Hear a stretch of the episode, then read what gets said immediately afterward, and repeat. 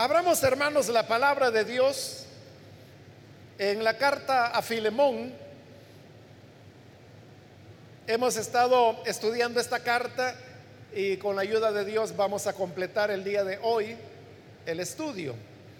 Así que busque ahí en su Biblia la carta a Filemón, donde vamos a leer los versículos con los cuales vamos a completar el estudio de este día. La palabra de Dios nos dice en la carta a Filemón, versículo número 20 en adelante, sí, hermano,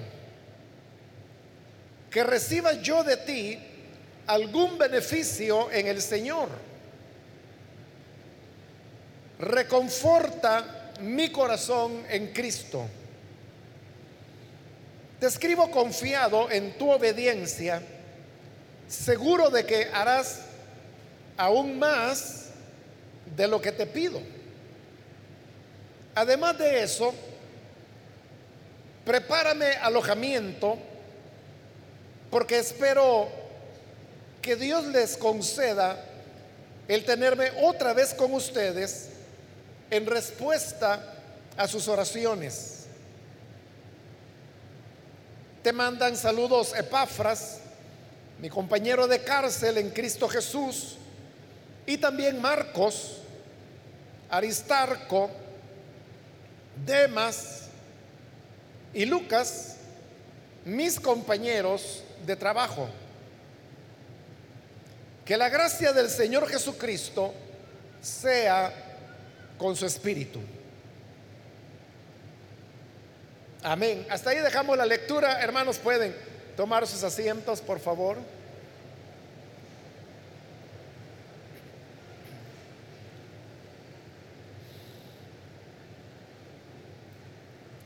El día de ahora, hermanos, vamos a completar lo que es el estudio de esta carta pequeña que Pablo envió a Filemón.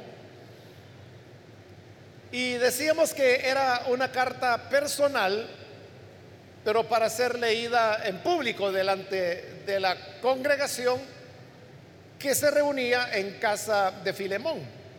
El propósito de la carta es que Pablo quiere interceder por Onésimo, el cual era un esclavo de Filemón, pero que había huido y le había provocado a Filemón algún tipo de pérdida.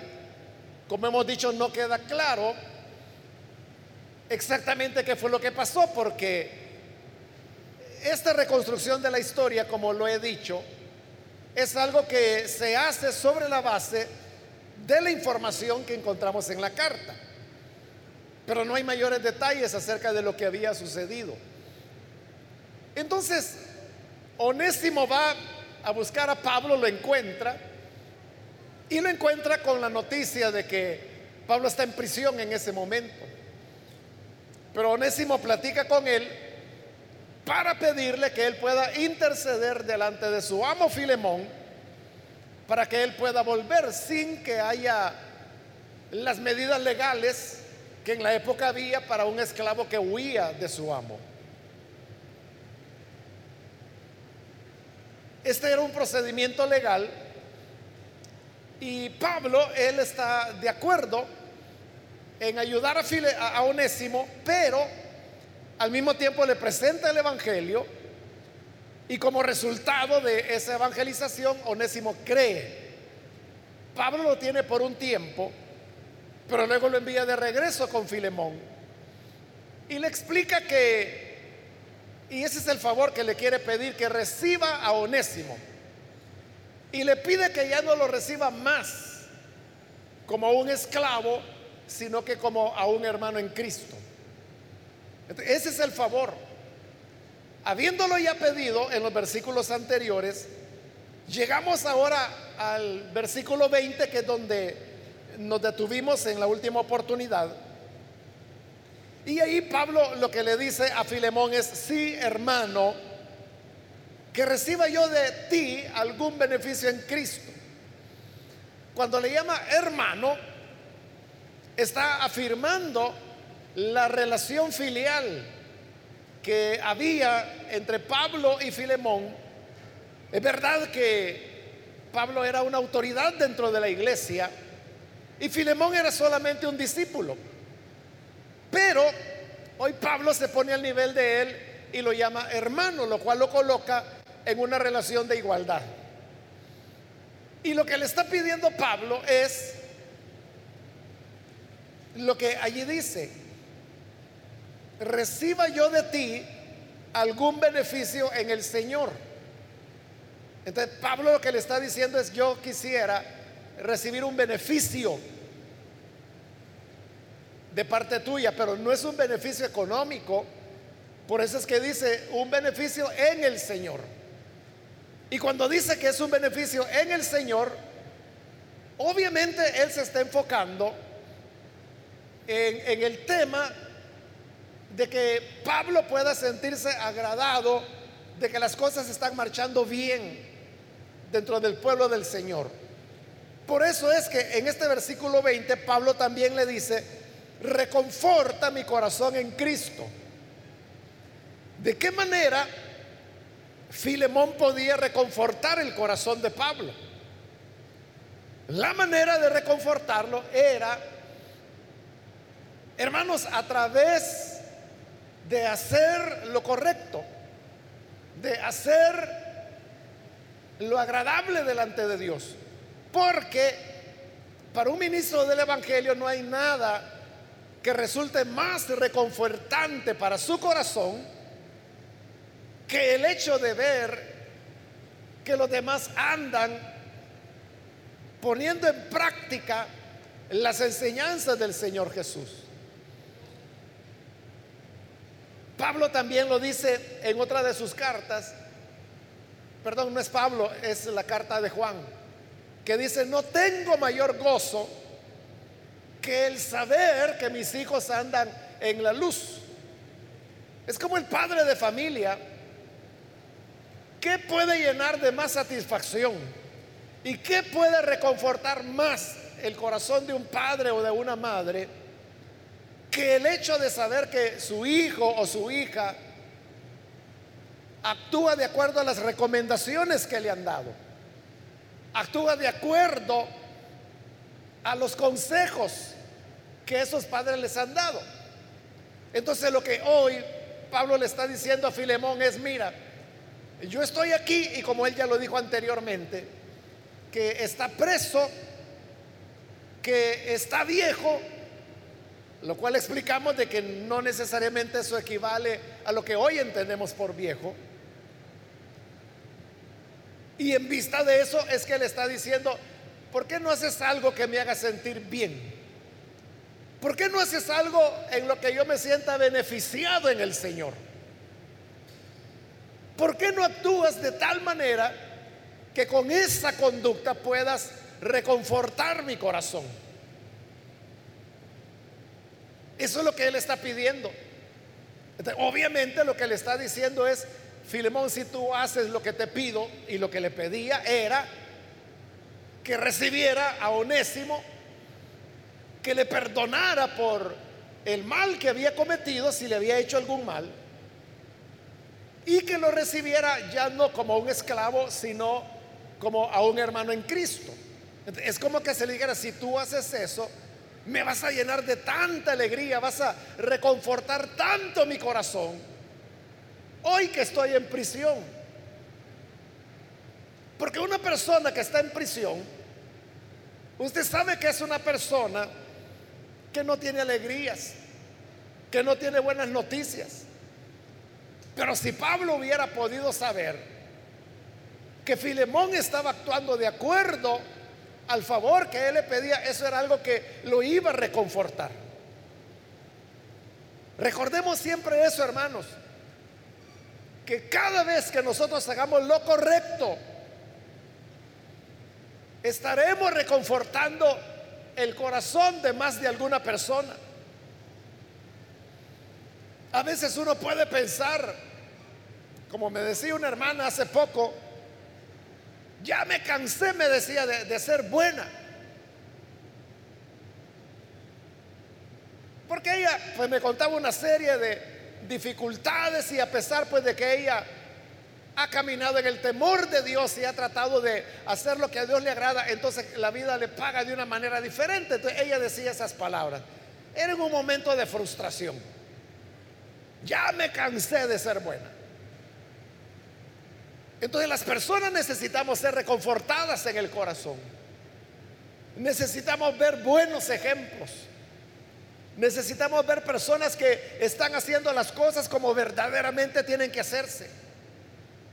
Y cuando vemos eso, o una persona, o un creyente, cuando usted hace lo que se espera de usted, cuando yo hago lo que se espera de mí, entonces lo que va a ocurrir es que esto va a reconfortar a otras personas. Probablemente yo nunca voy a saber quiénes son esas personas. Pero estas personas se van a sentir alentadas, animadas por mi buena actuación. Eso es lo que Pablo le pedía a Filemón. Ahora, en el versículo 21, Pablo va un paso más allá. Y le dice, te escribo confiado en tu obediencia, seguro de que harás aún más de lo que te pido.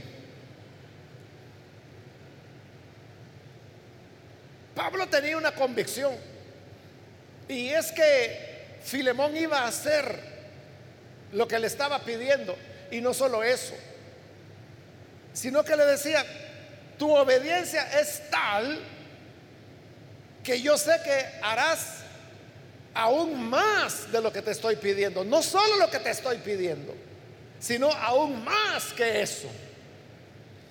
Este versículo 21 que habla de esa obediencia que hace más de lo que se espera, es un versículo que es comparable con el versículo 16, donde Pablo le está pidiendo específicamente el favor y le dice que reciba a Onésimo ya no como esclavo, sino como algo mejor, como a un hermano querido, muy especial para mí, pero mucho más para ti, como persona y como hermano en el Señor.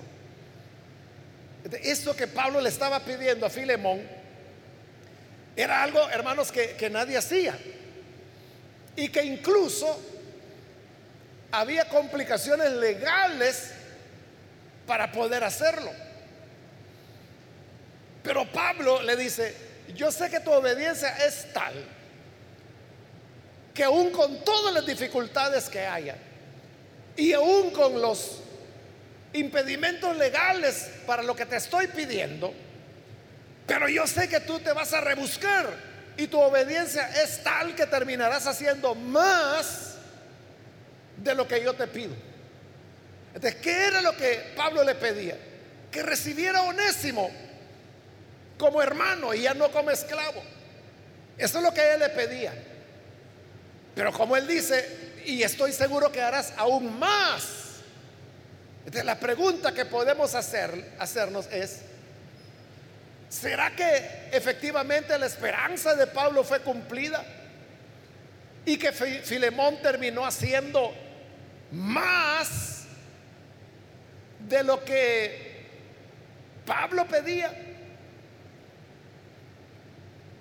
Hay, hermanos, alguna base en la Biblia para creer que efectivamente así fue, que Filemón hizo más de lo que Pablo le pedía. ¿Por qué razón? Recuerde que lo vimos en la introducción, Filemón era un creyente que vivía en Colosas. Y usted sabe que en el Nuevo Testamento tenemos una carta dirigida a esa iglesia de Colosas, es la carta a los colosenses. A esos colosenses a quienes envió esa carta, entre otros, ahí estaba Filemón. La carta a los colosenses es muy posterior a la carta a Filemón. Pero ahí en Colosenses si usted me acompaña a leer en el capítulo 4, es el último capítulo de la carta a los colosenses.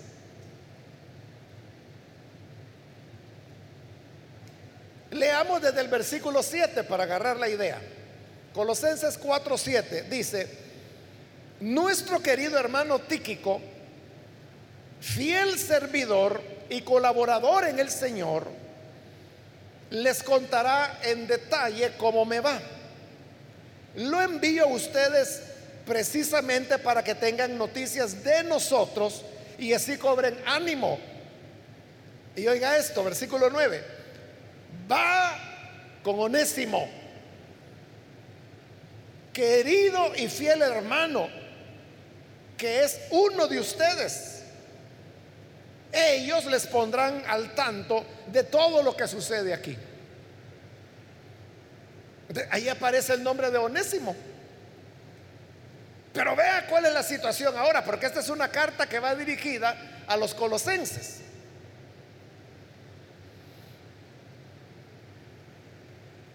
Y Pablo está enviando la carta, ahí lo dice, a través de Tíquico y de Onésimo.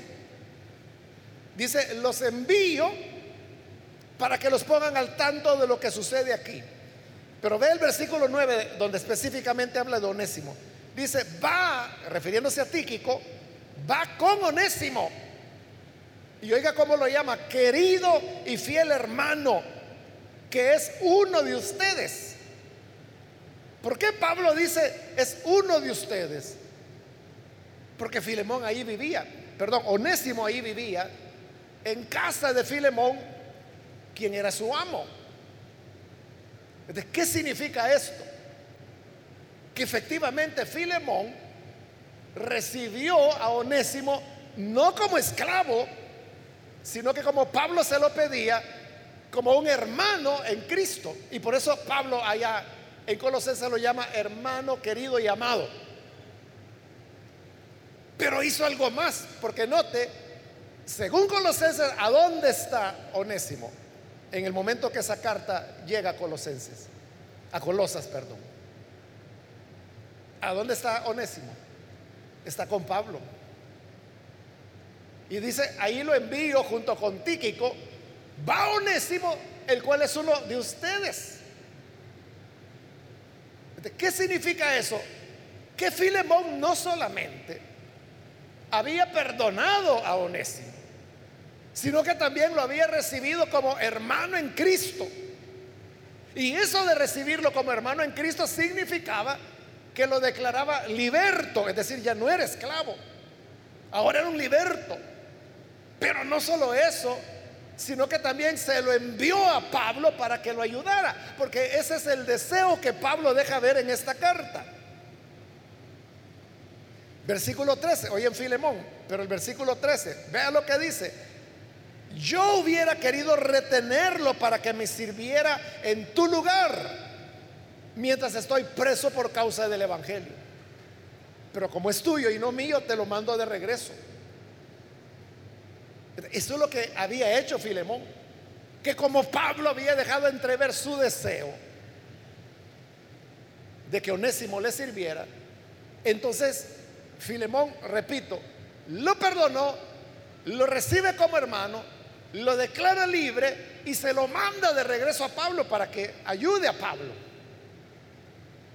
Así es como Pablo, allá dice en la carta a los colosenses, que Onésimo es un fiel colaborador y por eso lo están viendo con Tíquico a Colosas para que lleve esa carta que tenemos ahora ahí en la escritura y porque Onésimo es uno de ellos, es un colosense también.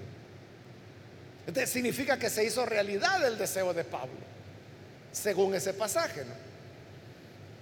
Y es que Filemón hizo más de lo que se le esperaba. Entonces vea, ese es el ideal de todo cristiano. El ideal del cristiano es que haga más de lo que se pide de él. Usted sabe que hay personas que dentro de la obra de Dios hacen lo que tienen que hacer, pero a veces lo hacen de mala manera. Lo hacen a regañadientes, como decimos. Pero hay otras personas que no solamente hacen lo que se espera de ellos, sino que hacen todavía mucho más. Y eso es lo que Jesús quiere. Que nosotros hagamos mucho más de lo que se espera de nosotros. Esto es lo que Jesús trató de enseñar allá en el Sermón del Monte.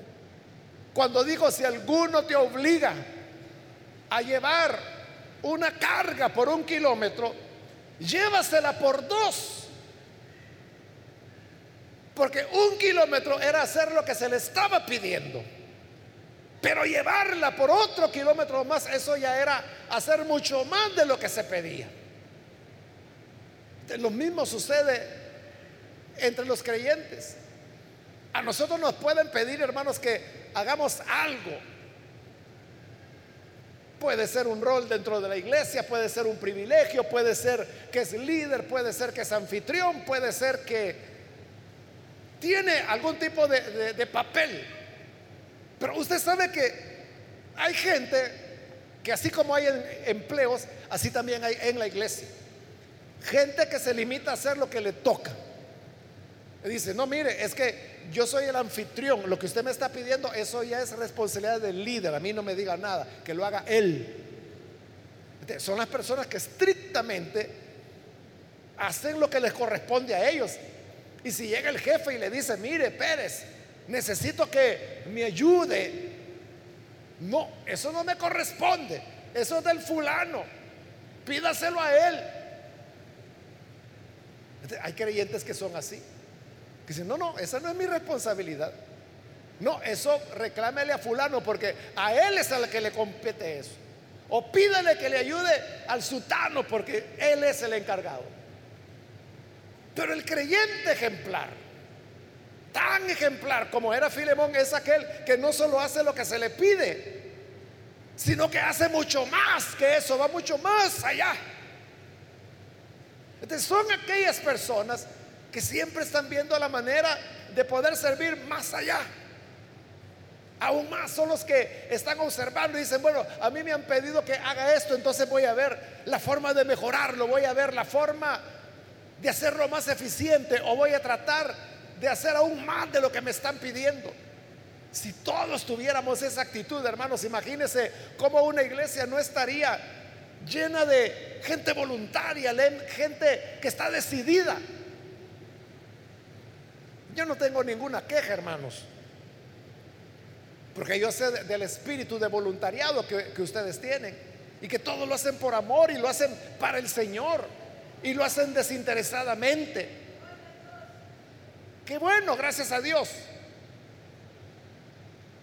Pero Filemón debe ser para nosotros un modelo, un ejemplo de que de aquellas personas que hacen más de lo que se les está pidiendo.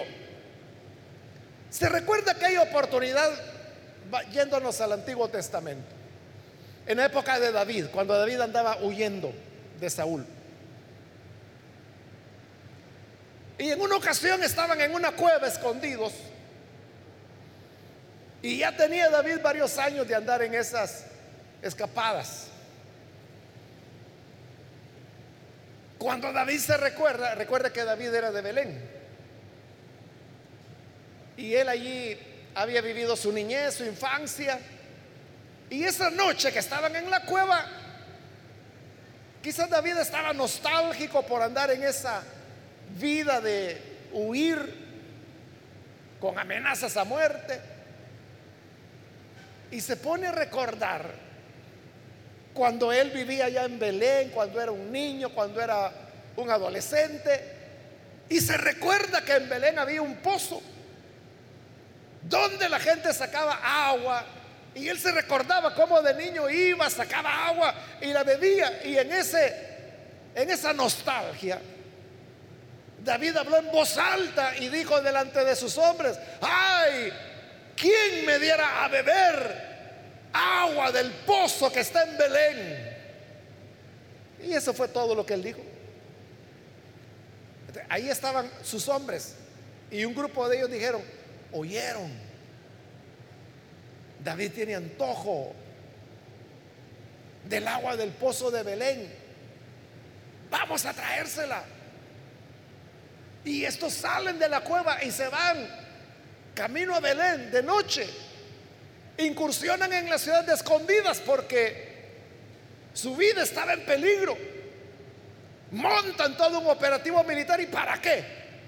Para ir a sacar agua del pozo de Belén.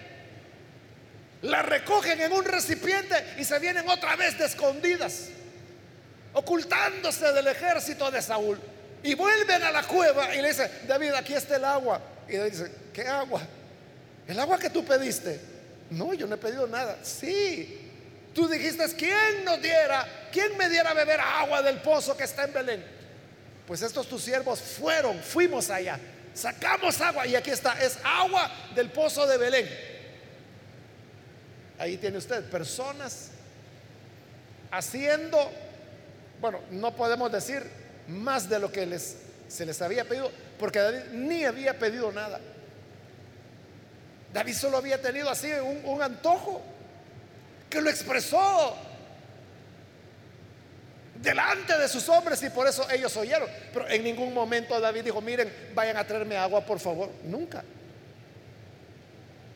Fue una iniciativa de ellos. ¿Y por qué lo hicieron?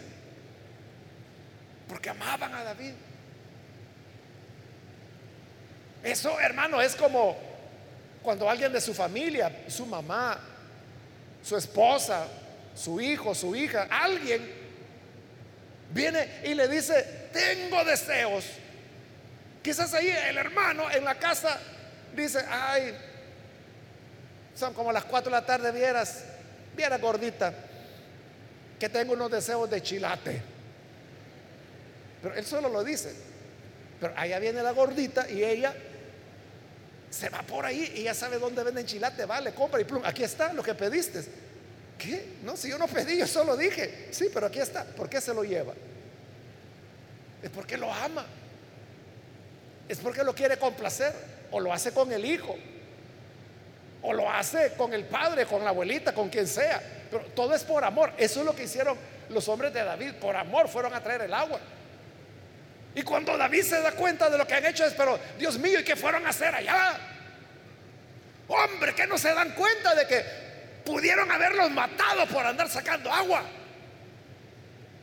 No, pero no nos mataron. Ni nos vieron. Aquí estamos y aquí está el agua. Entonces David dijo, que Dios me libre que yo vaya a beber de esta agua. Porque esta es la sangre de estos hombres que expusieron su vida por complacerme. Un antojo. agarró el agua y la derramó sobre la tierra. Eso no significaba que David la estuviera despreciando. Porque eso de derramar los líquidos en la tierra es lo que en la Biblia se llama una libación. Y una libación era un sacrificio que se ofrecía a Dios la libación podía ser de vino, podía ser de aceite, y en este caso David lo hace con agua. Es decir, el derramarla sobre la tierra no era que la despreciara, sino que era decirle a Dios, mira, esta agua cuesta la vida de estos hombres que se arriesgaron. Yo no me siento digno de tomarla, pero tú sí eres digno, Señor. Se la ofreció a él y la derramó. Porque quedó impresionado. Ese es el tipo de creyente que nosotros debemos ser. Aquellos que actúan por amor a Dios. Y ese amor es el que nos lleva a hacer más de lo que nos piden. Otra persona podría decirle, oiga, ¿y usted por qué, por qué se afana tanto? Mire, no le ponga tanto empeño. Ahí van un par de rayas y ya estuvo. Tranquila, eso es suficiente, ya cumplió. Pero están aquellas personas, hermanos, que son perfeccionistas y se entregan y están trabajando y lo hacen una vez, dos veces, tres veces, arruinaron el material, van a comprar más de su dinero. Hasta que queda bien bonito y le dice, oiga, usted tanto que se esfuerza. Y la gente ni lo va a notar, menos le van a dar las gracias. Pero esa persona no lo está haciendo para que los demás lo noten, ni para que le den las gracias. Lo hace porque ama al Señor. Eso debemos ser nosotros. Filemón. Filemón es que Pablo dice, estoy seguro que harás mucho más de lo que te estoy pidiendo. Y así fue. Filemón fue más allá del favor que Pablo le estaba pidiendo. Y recuerde que en los versículos anteriores que vimos en la última oportunidad, Pablo también le decía a Filemón, mira, si Onésimo te falló, si en algo te defraudó y te debe, yo te lo voy a pagar. Y esto lo escribo con mi mano, que yo, Pablo, lo pagaré. Pero yo le aseguro que jamás Filemón cobró esa deuda. La perdonó también.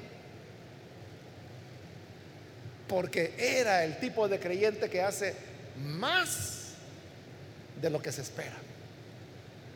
Que Dios nos ayude, hermanos, para que nosotros también en nuestra vida cristiana y en nuestro servicio al Señor y al prójimo hagamos más de lo que nos piden o más de lo que la gente cree que debemos hacer. Versículo 22. Aquí pues ya es una cuestión más personal y le dice, además de eso, prepárame alojamiento porque espero que Dios les conceda el tenerme otra vez con ustedes en respuesta a sus oraciones. Entonces Pablo da por sentado que los hermanos, principalmente los que se reúnen en la casa de Filemón, están orando por él, porque hoy saben que está preso. Recuerde que en esta corta carta que solo tiene 25 versículos, cinco veces Pablo menciona que está preso. Entonces Pablo da por sentado que cuando ellos se enteren de esto, orarán por él. Y él les dice, hermanos, yo tengo la confianza que como ustedes están orando para que yo salga de esta prisión, el Señor se los va a conceder. Y una vez yo esté libre, iré de nuevo a Colosas y lo voy a visitar Así que, Filemón, por favor, me preparas una habitación porque voy a llegar y me voy a hospedar. Esa es la confianza que Pablo tenía con Filemón, que le podía decir, mira, ya voy a llegar. O sea, yo tengo que tener mucha confianza con usted, hermano. O hermana, para decirle, hermana, entonces mire, voy a irme a su casa dos meses. Ahí me prepara una habitación, pero usted sabe que no solo es la habitación. Usted sabe que va a tener que darme de comer y todo eso. Entonces yo tendría, como le digo, que tener mucha confianza para con usted como para decirle, mire, ahí voy a llegar a quedarme en su casa. Esa era la confianza que Pablo tenía con Filemón. Cuando le dice, prepárame alojamiento, porque como están orando por mí, el Señor no se queda solo oyendo las oraciones de sus hijos sin hacerles caso. Él les va a responder y Él me va a conceder salir y al salir voy a ir. Entonces, al llegar, prepárame alojamiento. Hermanos, esto nunca ocurrió. Pablo nunca llegó a Colosas. O sea, no hay un registro en el Nuevo Testamento de que Pablo haya estado alguna vez en Colosas. Nada indica que eso haya ocurrido. Entonces, Pablo no llegó. Pero yo le aseguro que Filemón tuvo en su corazón la disposición de que si Pablo llegaba, Claro, hermano, con todo gusto, véngase. Si esta es su casa. Si quiere, yo me voy. Y usted véngase para acá. Hay personas que son así, ¿verdad? Muy. Y que es sincero lo que están diciendo. Me estoy recordando de, de un hermano, él es un pastor estadounidense. Y hace eh, un año aproximadamente él me dijo, eh, no, con mi esposa me dice, bueno, ellos tienen hijos ya grandes, ya se casaron, ya están cada quien en su hogar, solo están ellos dos. Y me dice, nosotros no pasamos en la casa, porque por causa del ministerio ellos tienen que viajar mucho. Entonces me dijeron, cuando usted quiera, me dijo, venga, solo avísenos, vengas a nuestra casa, le dejamos la llave. Y ahí no hay nadie, me dice, así que es suya la casa. Porque ellos pasan semanas que no llegan ahí. hay gente que es así, ¿verdad? Que le dice, cuando usted quiera, venga, aquí está. Ahí está la refrigeradora, coma lo que quiera. Sírvase. Ahí están las toallas, agarre lo que quiera. El jabón está allá, la pasta de dientes allá. Y entonces ponen todo a la disposición de la persona. Eso era Filemón. Y por eso Pablo tiene la confianza de decirle, prepara mi alojamiento. Ahora, en el versículo 23, ya hermanos es el cierre, eh, son saludos de despedida. Dice el 23, te mandan saludos, Epafras, mi compañero de cárcel en Cristo Jesús.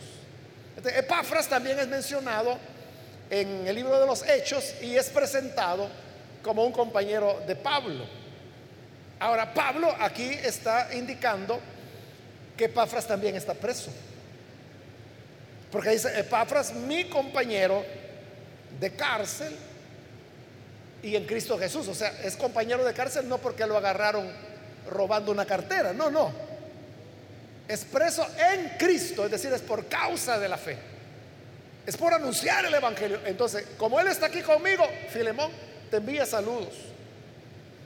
Versículo 24, y también Marcos lo más probable es que este Marcos que se menciona acá sea el sobrino de Bernabé.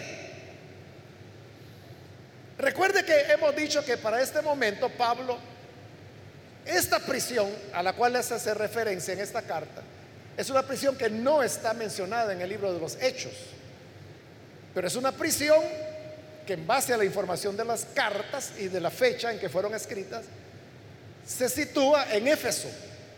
Entonces, Éfeso es ya lo que se llama el ministerio independiente de Pablo. Es decir, que el primer viaje misionero, donde Marcos desertó, y que cuando iban a iniciar el segundo viaje, por eso, entre otras razones, es que Pablo se separó de Bernabé, porque Pablo no quería llevar a Bernabé, porque había desertado en el primer viaje. Pero hoy que Pablo está en Efeso, este ya es el cuarto, el que nosotros llamamos cuarto viaje.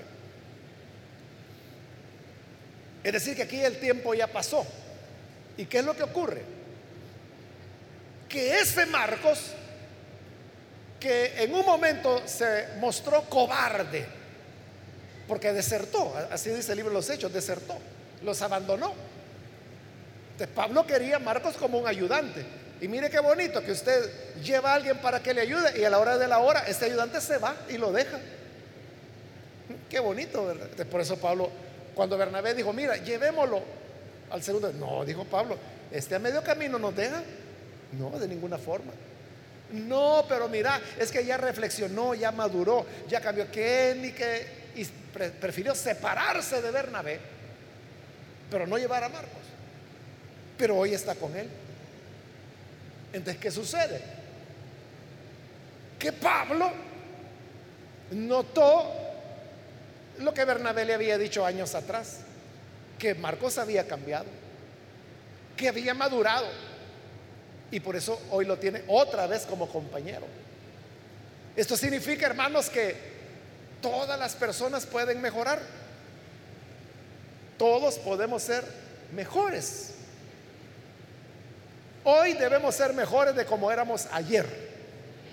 Pero mañana seremos aún mejores de lo que somos hoy. Siempre debemos ir, hermanos, en una mejora y mejora. No podemos estar juzgando a las personas por lo que fueron hace años atrás. Yo me recuerdo de un hermano que tenía ese defecto, porque no es cualidad, es un defecto que tenía una memoria, hermanos, pero para recordarse de cosas que las personas habían hecho décadas atrás. Y podía ser que estamos platicando. Y decir, mire, este hermano es bueno. Sí, decía, él es bueno. Pero allá por 1981, esto, esto y esto, que había sido, no un pecado, ¿verdad? Pero algún proceder incorrecto bien presente lo tenía. Y cuando él hacía la relación y contaba, o sea, me refrescaba la mente, decía, es cierto, eso ocurrió. O sea, pero yo ya ni me acordaba. Pero él tenía tan vivos los errores. Y lo peor, hermano, era que sobre esos errores juzgaba a las personas. como le digo, cosas que habían ocurrido 20 años atrás. Pero él seguía rechazándolos y valorándolos en menos, haciendo referencia a lo que había ocurrido mucho tiempo antes. ¿Y qué pasó con este hermano? Pues lo que pasa con ese tipo de gente. De repente él es el que comete una falta. Y vinieron las personas que sabían de la falta y me dijeron, hermano, hemos visto a este hermano haciendo esto, esto y esto. Bueno, la, una, la principal persona afectada era una de las personas que me estaba diciendo lo que había pasado. Entonces yo le dije, bueno, déjeme platicar con él, ¿verdad? Y si él reconoce, vamos a ver la forma de ayudarlo. Y si no reconoce, pues entonces les llamo para que me digan delante de él lo que me han dicho. O sea, esa virtud tuvo el hermanito, ¿no? Que cuando yo lo llamé, solo él y yo, y yo le dije, mire, vinieron estas personas y dijeron esto, esto y esto. Y él me dijo, es cierto, hermano, y se puso a llorar. Es verdad, me dijo. Reconoció que era cierto. Pero de ahí, hermano, esta persona ya no se recuperó. Bueno, él ya no está en la iglesia, él no está con nosotros. Uh, desde hace 15 años, algo así. Porque como esa era la imagen que él había construido de sí mismo, que él era la expresión de la perfección. Y que este fulano no, porque hace 30 años dijo tal cosa. Que la sutana no, porque hace 25 años hizo aquello. Entonces, todo mundo, él se acordaba, tenía una mente fotográfica, pero para los errores que la gente había cometido. Pero él no, él era don perfecto. El problema es cuando él tuvo que reconocer delante de mí, como digo, hasta se puso a llorar. Y me dijo, me arrepiento. Estuvo mal, fue una tontera lo que hice. Y claro, uno perdona, hermano, y uno no va a estar juzgando a las personas por eso, pero él nunca se perdonó. Y primero dejó de asistir con frecuencia a la iglesia, después que él era muy activo, muy protagónico acá. Si digo el nombre, muchos de ustedes sabrán, lo recordarán, pero no lo voy a hacer. Y luego se fue apartando, apartando, que de repente ya, ya no vino. Y él, le digo, tiene mínimo 15 años que no viene a la iglesia y no se congrega en ningún lugar. Porque el problema no es con la iglesia, el problema es el concepto que él mismo construyó.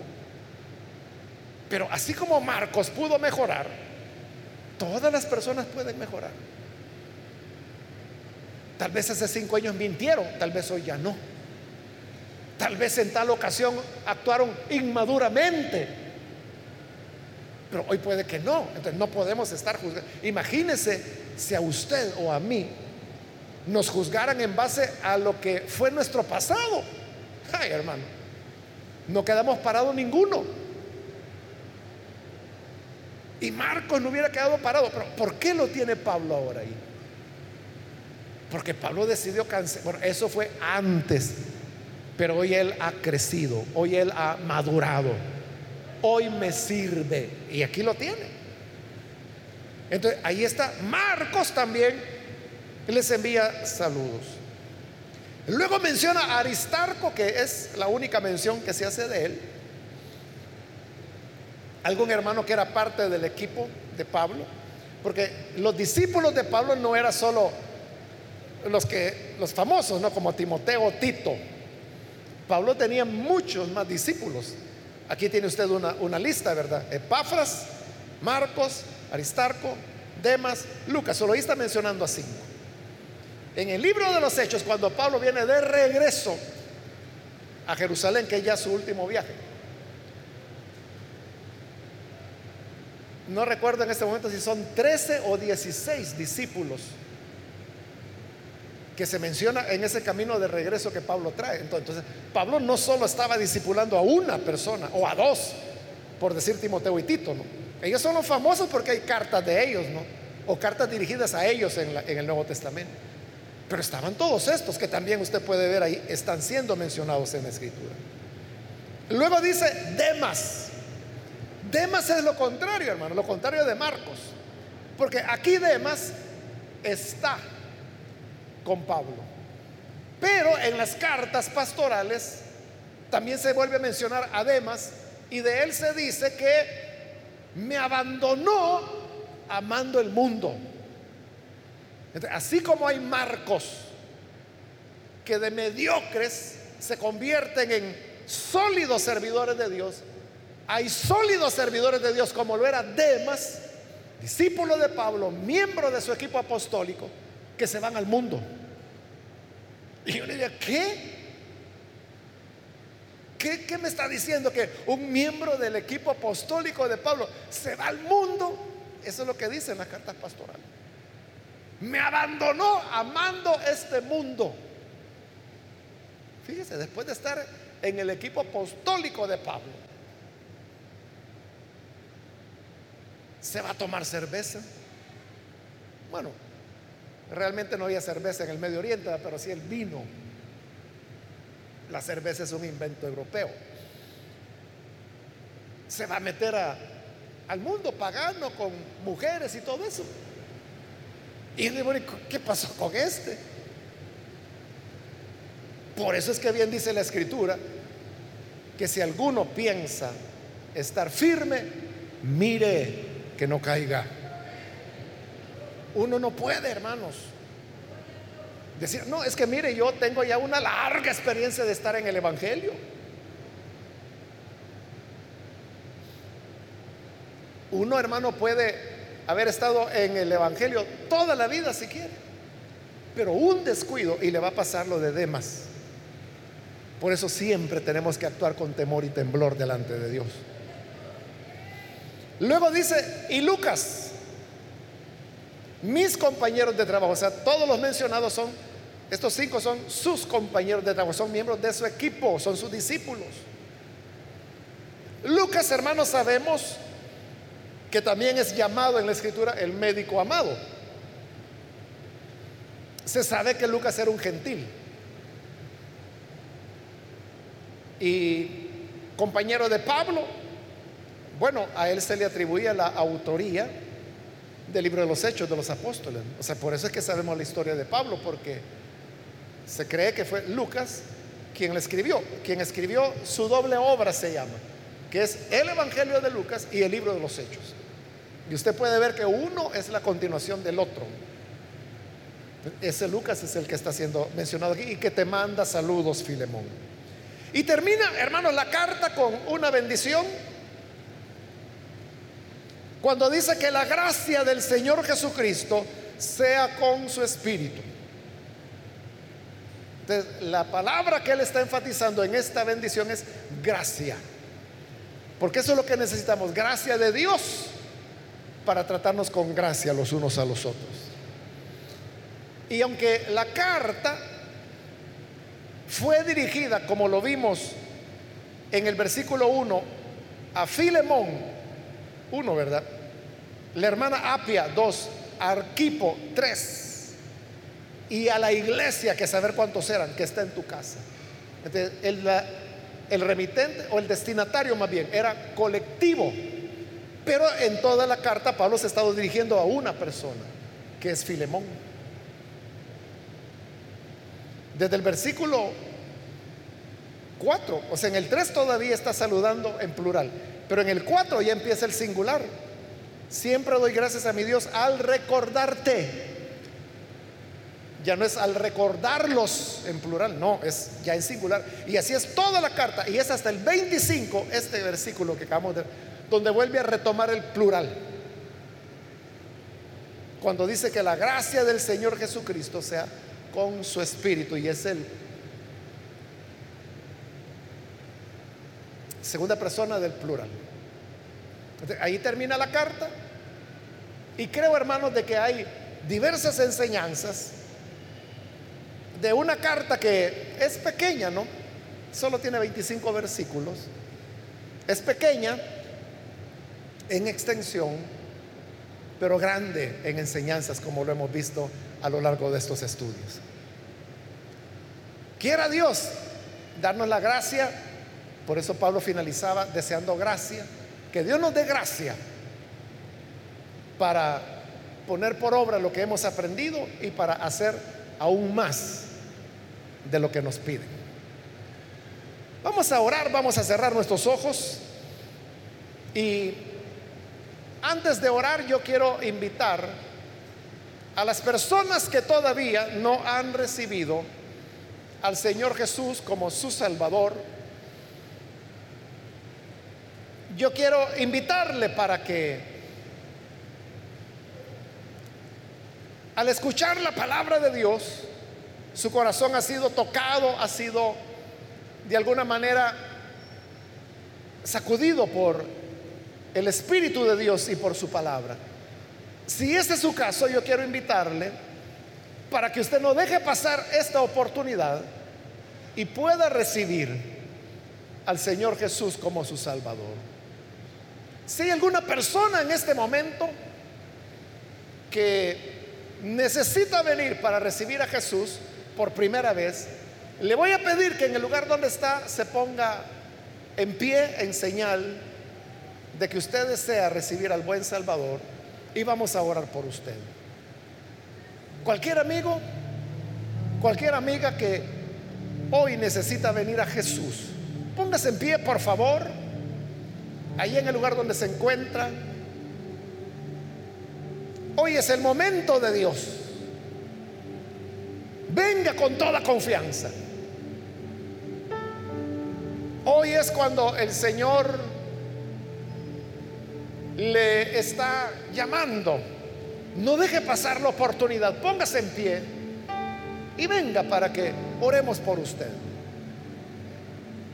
También quiero invitar si hay hermanos o hermanas que se han alejado del Señor, mas hoy necesita reconciliarse. Le invito Póngase en pie también, vamos a orar por usted. Cualquier hermano o hermana que se alejó, pero hoy quiere volver a los caminos del Señor. Póngase en pie para que oremos por usted.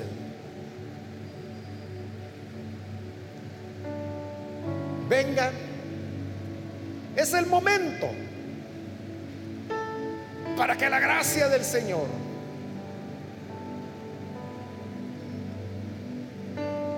le pueda recibir.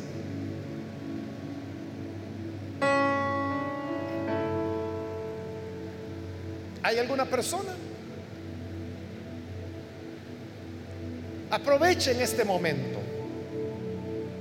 Hoy que la gracia del Señor está sobre cada uno de nosotros. Venga en este momento voy a, finalizar la invitación. Pero si hay alguna persona que necesita venir al Señor, ya sea que es primera vez que viene o si se va a reconciliar, póngase en pie y aproveche que este ya el último llamado que he hecho y vamos a orar.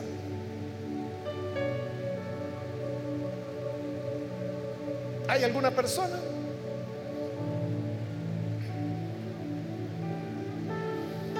A usted que nos ve por televisión o por internet o que nos está escuchando por radio, le invito para que ahí en el lugar donde está pueda recibir al Señor Jesús como su Salvador. Únase con nosotros en esta oración. Señor, gracias te damos por tu bondad y porque tú nos das vida. Te presentamos a aquellas personas que a través de los medios de comunicación hoy están abriendo sus corazones para creer a tu palabra, para recibir la vida que solo tú puedes dar. Gracias, porque tú eres quien nos otorga esa gracia salvadora, redentora, libertadora. Ayúdanos, Señor para que en todo podamos agradarte y que siempre podamos vivir haciendo tu voluntad. Quédate, Señor, con cada persona. Ayúdanos como pueblo tuyo a amarte de tal manera que al igual que Filemón, podamos tener una obediencia que haga mucho más de lo que se nos pide, para gloria de tu nombre y para avance de tu obra. Por Jesucristo nuestro Señor lo pedimos. Amén amén.